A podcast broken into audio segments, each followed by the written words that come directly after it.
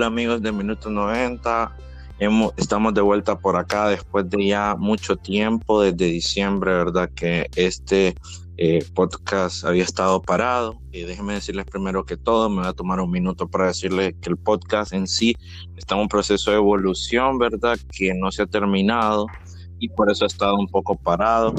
Eh, ustedes esos sonidos que escuchan es porque se están uniendo dos personas más al podcast. Ya contamos aquí con Roberto y Eduardo que hacer presentar.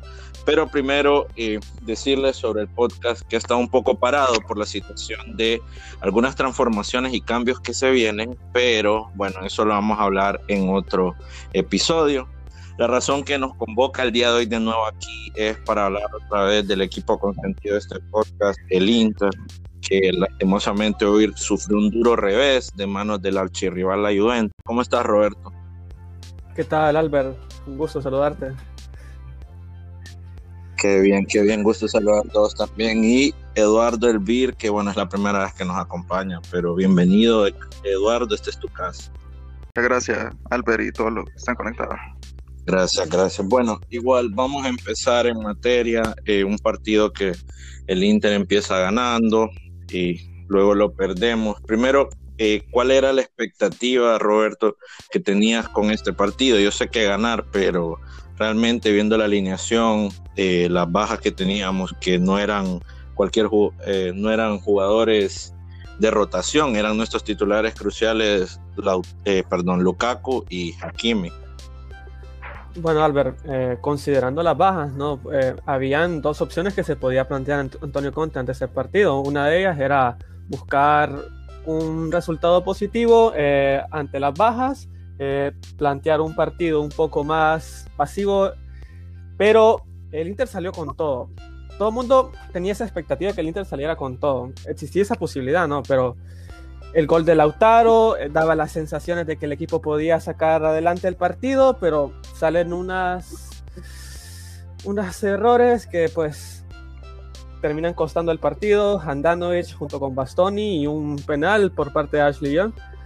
Y increíble, ¿no?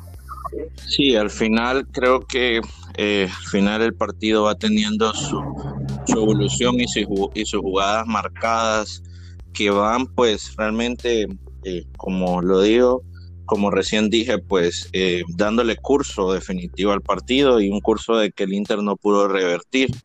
Este, bueno, al, principio empezamos con muy buena actitud, se consigue el gol de Lautaro. Eh, cuando estamos 1 a 0 arriba en el marcador, Eduardo, ¿qué esperabas vos que, que pudiese pasar en el primer tiempo con el equipo al caer el primer gol? bueno, porque cae el primer gol de, de Lautaro, eh, me imaginé que el planteamiento iba a ser el mismo, eh, manteniendo la pelota, eh, teniendo ocasiones claras en el marco de Buffon. Lastimosamente, errores puntuales, se perdió un poco la desconcentración en, el penal ahí de, de John. Y en la otra jugada que todos vimos el graso error de, de Bastoni, pero sí, el primer gol del, del Inter pensé que el, equipo iba a tener más la pelota, iba a agarrar aún más confianza, eh, iba a tener más llegadas al arco, como les dije anteriormente, pero lastimosamente los errores eh, nos costaron caro el día de hoy. Estamos todos de acuerdo que fue penal, ¿verdad? ¿Ustedes qué, qué opinan ya viéndolo de una óptica sincera?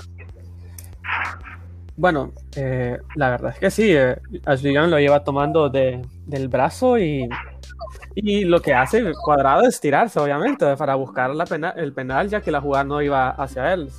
Es un poco compradito, como lo pueden decir, pero realmente es falta penal aquí y, en todas partes del mundo. Sí, Cuadrado en sí, la verdad que estuvo, yo, óigame, yo nunca lo había visto tirarse tanto a Cuadrado, estuvo el partido entero dejándose caer, fingiendo falta, reclamando.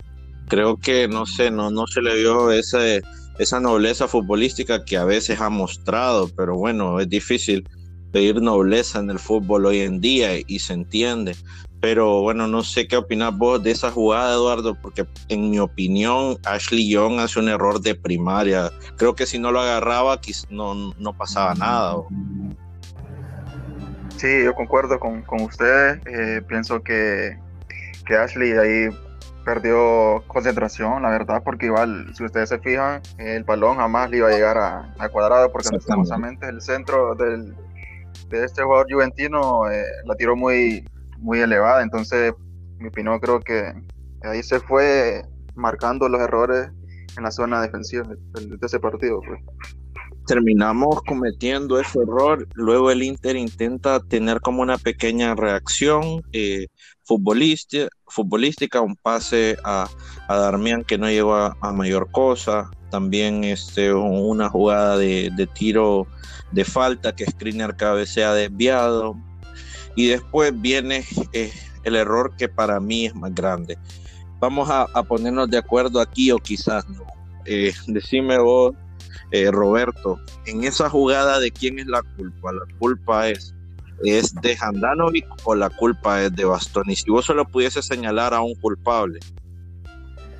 Bueno, te lo voy a poner desde mi perspectiva, como yo lo, como yo lo vería. Si yo soy el internador del Inter, estas jugadas, o sea, estas situaciones en defensa ya se tienen que estar bien entrenadas. O sea, si va, si Handanovic va a salir, tiene que salir todo el tiempo pero no es así. Siempre es Bastoni el último hombre y siempre toca a Bastoni para atrás para liberar la presión hacia Handanovic y abrir nuevamente el juego. Eh, de eso se ha tratado el estilo del Inter todo este proceso de Antonio Conte. Siempre Handanovic recibiendo el balón del fondo. Creo que es muy apurado por parte de Handanovic buscar a, buscar a despejar el balón metros fuera de su área. Creo que es un error completo de, de Handanovic. Y esto causa que Bastoni se desespere en el momento, porque Bastoni siempre, siempre se busca ese auxilio de tocar hacia atrás hacia Handanovic, pero ya teniéndolo al lado, ¿hacia dónde toca? Para mí, error de Handanovic. ¿Y vos, Eduardo, lo ves parecido a Roberto o si solo puedes señalar a uno? Fíjate que yo eh, rotundamente el error es de Bastoni. ¿Por qué? Porque teniendo prácticamente varios metros eh, a Handanovic en el arco, bien se le hubiera podido tocar el balón o simplemente, como dice el libro, eh, sacarla hacia lateral, pero lastimosamente Bastoni no estuvo una comunicación bastante con, cuerda con, con y, el momento que, cuando quiere salir ya Cristiano le gana muy bien la pelota, entonces yo creo que, que error, error para mí es el de Bastoni. Qué, excelente que uno dijo Handano y que el otro Bastoni, porque me la ponen de pechito solo para que la meta. O sea, esto no nos sale ni aunque lo planeáramos como esa, esa, esa polémica barata que venden algunos programas de, de fútbol, fútbol picante y esas cosas así. Pero bueno, me toca a mí definir esto, ¿verdad? Gracias a Dios que somos tres. Y yo concuerdo con vos, eh, Eduardo, en su mayoría. Para mí el error es de Bastoni. Si solo podemos mandar uno a fusilar, creo que mandamos a Bastoni a pesar de todo lo que le ha dado al equipo, ¿verdad? Pero en esta acción en concreto, creo que se desconcentra, no ve a Cristiano y para mí tiene una reacción tan pésima cuando lo supera. Yo siento que él no hace la falta porque él cree que, que y que también se equivocó, está en, en, el marco. Entonces quizás podían cerrarle, pero él es el último hombre. Handanovic eh, no se paró, ni aunque Bastoni le hizo una señal, ¿verdad? Yo ahí tenés un poco de razón también, Roberto, pero creo que Bastoni pues puede reventarla, puede ir más duro ese trabón, puede hacer muchas cosas que no hizo y al final termina, termina cayendo el segundo gol. Y bueno, estamos llegando a nueve minutos y medio, entonces podríamos decir que en diez minutos se nos fue el primer tiempo. Wow, es increíble, esto parece que hicimos un guion y todo, Está saliendo a la perfección exagerado, o sea, con el tiempo y todo, hasta tengo estos 15 minutos para, para decir cualquier cosa. No, eh, perdón, 15 segundos, ya, ya me puse nervioso.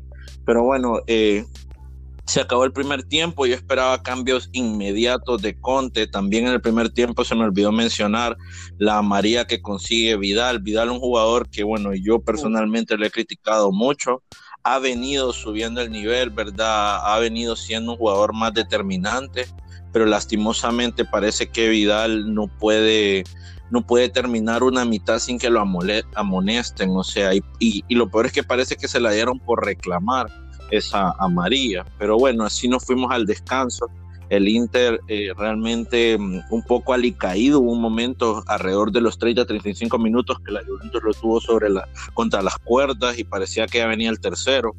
Nos vamos al descanso y bueno, yo sé que eh, Antonio Conte tiene sus hierros, pero me parece que es un señor que cuando él habla en el medio tiempo, pues sea como sea, lo escuchan porque se vio otra cara en el segundo tiempo, pero lastimosamente, como muchas, en muchas ocasiones, no nos iba a ajustar. Pero no sé qué tan de acuerdo están ustedes con esto. Eduardo, vos con el segundo tiempo empezando, ¿le viste, te dio otras sensaciones el equipo o mirabas lo mismo? No, sin duda, creo que el equipo salió con, otro tipo de mentalidad, eh, teniendo más la pelota, rinconando más a, la Juventus. Eh, Obviamente el sentido de juego del Inter cambió profundamente que hizo el primer tiempo. El segundo tiempo se, vio mucho más agresivo, eh, teniendo más la pelota, muchas más participaciones de Vidal, de Brozovic, eh, de igual por las bandas, de igual manera. Eh, sí, lo voy a decir, creo que la Juve el segundo tiempo se dedicó más a defender que a jugar. Eh, se dedicó exacto. se dedicó más que todo a guardar el resultado y a buscar alguna otra jugada arriba con Cristiano entonces yo creo que el Inter sí sí salió contra mentalidad pero lastimosamente nuevamente errores puntuales a hablar de definición nos costó el partido Oíme Roberto, ¿vos recordás algún tiro de la Juventus en el primer, en el segundo tiempo? ¿Alguna clara de la Juventus? La Juventus completamente desaparecida en ofensiva en el segundo tiempo. Pero vos, vos sentís que es más el mensaje que manda Pirlo o que el Inter lo logró neutralizar. Creo que podría apostar un 70 30, ¿no? Porque tampoco un técnico como Pirlo se va a tirar completamente a la defensa, sabiendo que puede conseguir el resultado o puede buscar un contragolpe, que fue lo que jugó el equipo todo el, todo el partido de parte de la Juventus. Creo que el mensaje era guardar el resultado y atacar en un contragolpe. Lastimosamente, afortunadamente sería en este caso, ¿no? Estoy acostumbrado a la universalidad. Eh, afortunadamente para el, para el Inter eh, no se dio ese contragolpe por parte de la Juventus. Eh, Exacto, quiero hacer un paréntesis, Roberto, disculpa, que se acaba de unir eh, Freddy Montoya, Freddy se acaba de unir con nosotros al, podcast, eh, también es de Interclub Honduras, se los presento a todos, ¿verdad? Freddy, ya que venís tarde, Freddy comiendo esto, entonces a hacer una pregunta para que nos des tu opinión. Bueno, eh, al final, eh, bueno, ya, ya, vamos por el segundo tiempo, ya hablamos del primero. En el, en el segundo tiempo, eh, el Inter empieza a inclinar la cancha. Voy a irme con jugadores puntuales. En tu opinión, ¿qué tal te parece la actuación de, de Alexis Sánchez hoy? no, no, lo, no lo pongas como un sustituto de Lukaku, porque hoy en día Lukaku en el Inter es insustituible, pero ¿qué tal te eh, pareció la actuación de él en general y lo que le aportó al equipo? Fíjate que a mi parecer eh, esto de Alexis se ha venido se ha venido escuchando, ¿verdad? Desde varios días que solo es un jugador de cambio, que, que este jugador eh, pierde muchas, pero en realidad a mi parecer, te voy a decir algo, a falta de Lukaku creo que, que, lo hizo muy bien, un jugador que se le vio eh, bastantes ganas. Aparte, sinceramente, me, te voy a decir, me molestó que falló ese gol, que lo tuvo prácticamente en su, en su cara, como lo dicen, pero te voy a decir, a mi parecer sí siento que hizo una buena actuación, eh, aparecía en las jugadas, buscaba la, generar eh, el gol, lo miraba en lado derecho, lo miraba en lado izquierdo, o sea, pero para mí el segundo tiempo fue lo mejor del Inter que se le miraban esas ganas de querer, ganar. Eh, la Juventus estuvo replegada totalmente. Qué lástima, man, que dos errores que, que nos ocurrieron en el primer tiempo eh, nos costaron esta, esta victoria, man. Exactamente, sí, eso, eso, eso es innegable. Eh, mi problema, y ya le voy a dar la palabra a los demás, mi problema con Alexis es uno solo, yo no le quito la movilidad que tiene se mueve por los espacios, eh, tiene el pase claro.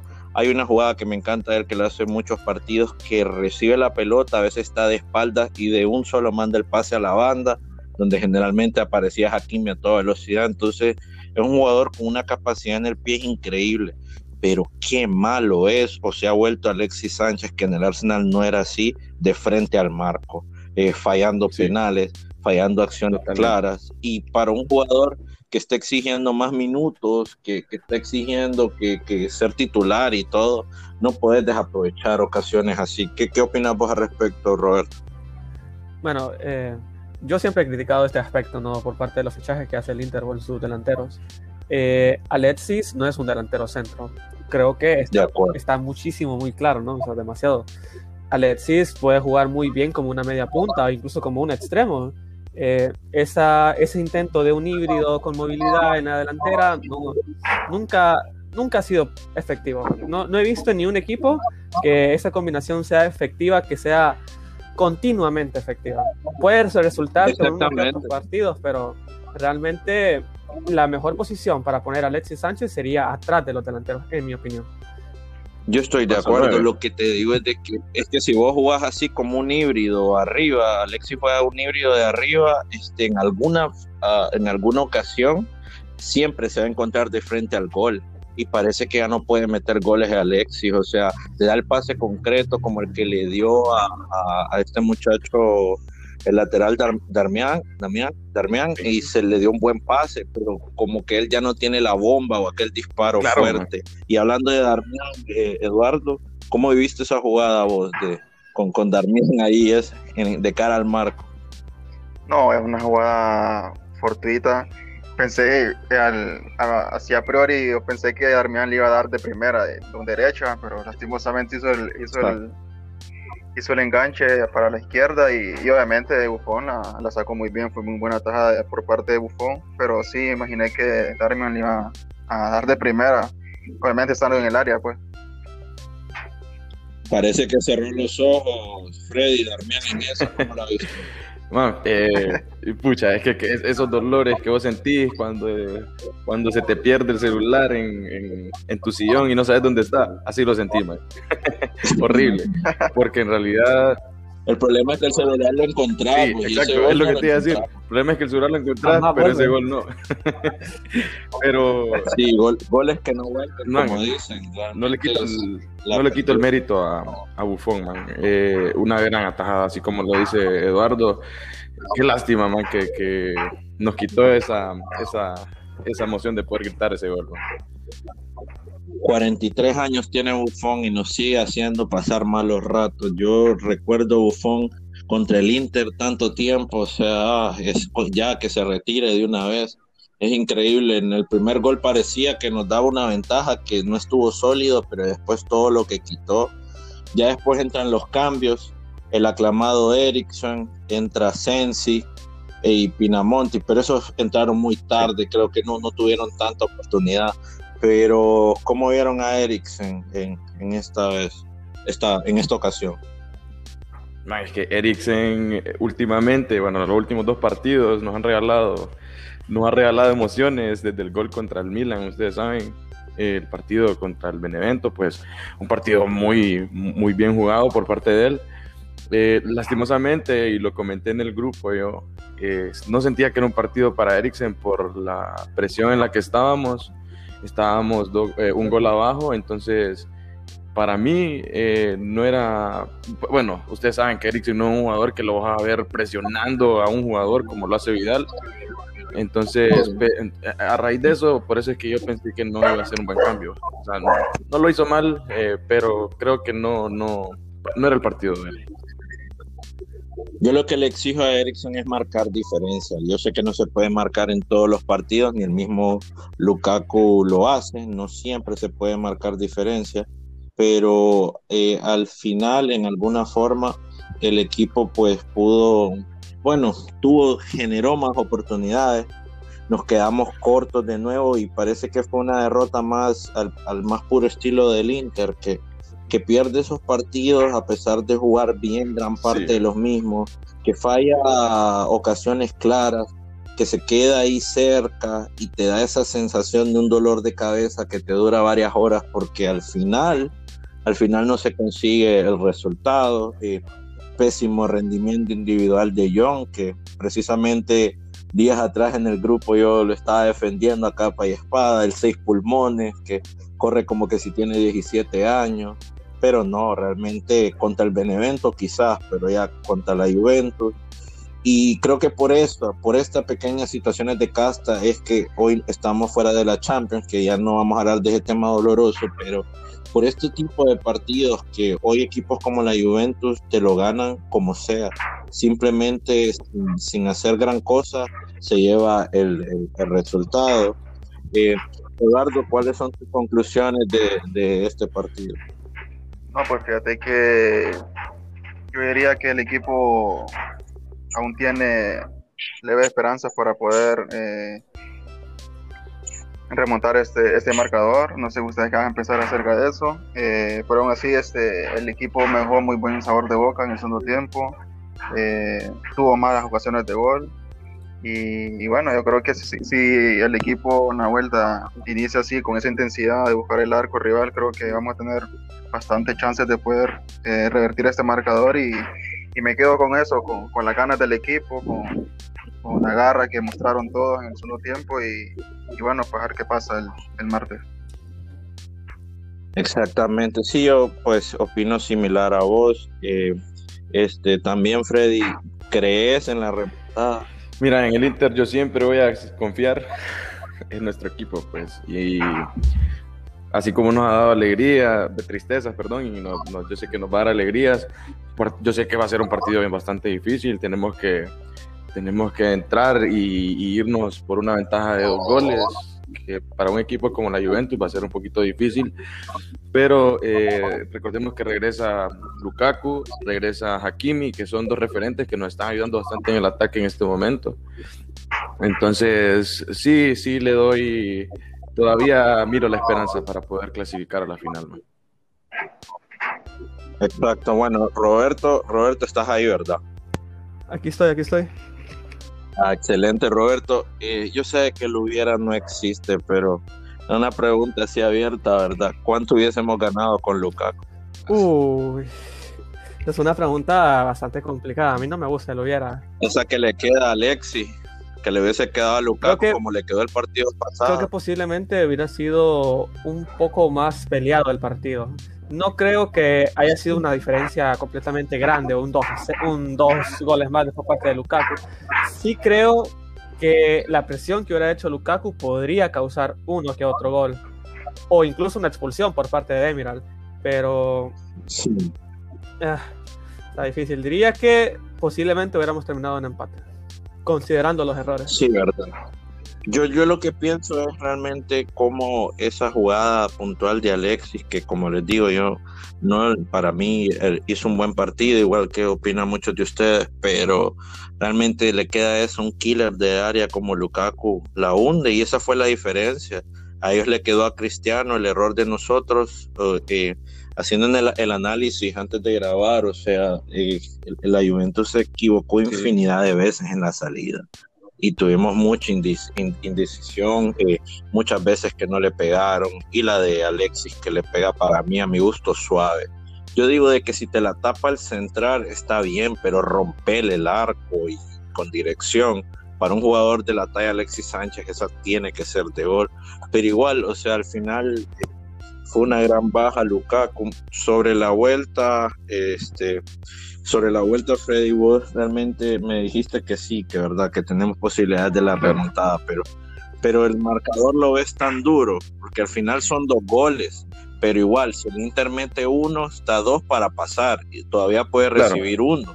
Entonces, una de las cosas que me ha gustado últimamente de estos partidos es lo sólida que está la defensa. Pucha, hoy lastimosamente ese, ese error de, de una persona que no tiene tanta experiencia en el, en el campo como Bastoni pero eh, lastimosamente también Handanovic sabemos que es una, un referente en nuestro equipo, un, un, mal entendimiento entre los dos. No quiero echarle la culpa a ninguno, pero como te digo, eh, ah, Qué bueno que no, porque lo arruinarías. Aquí ya le echamos la culpa a uno, pero no te vamos a decir. Por sí, sí, ahí uno salió mal, el otro, bueno, hizo una mala jugada.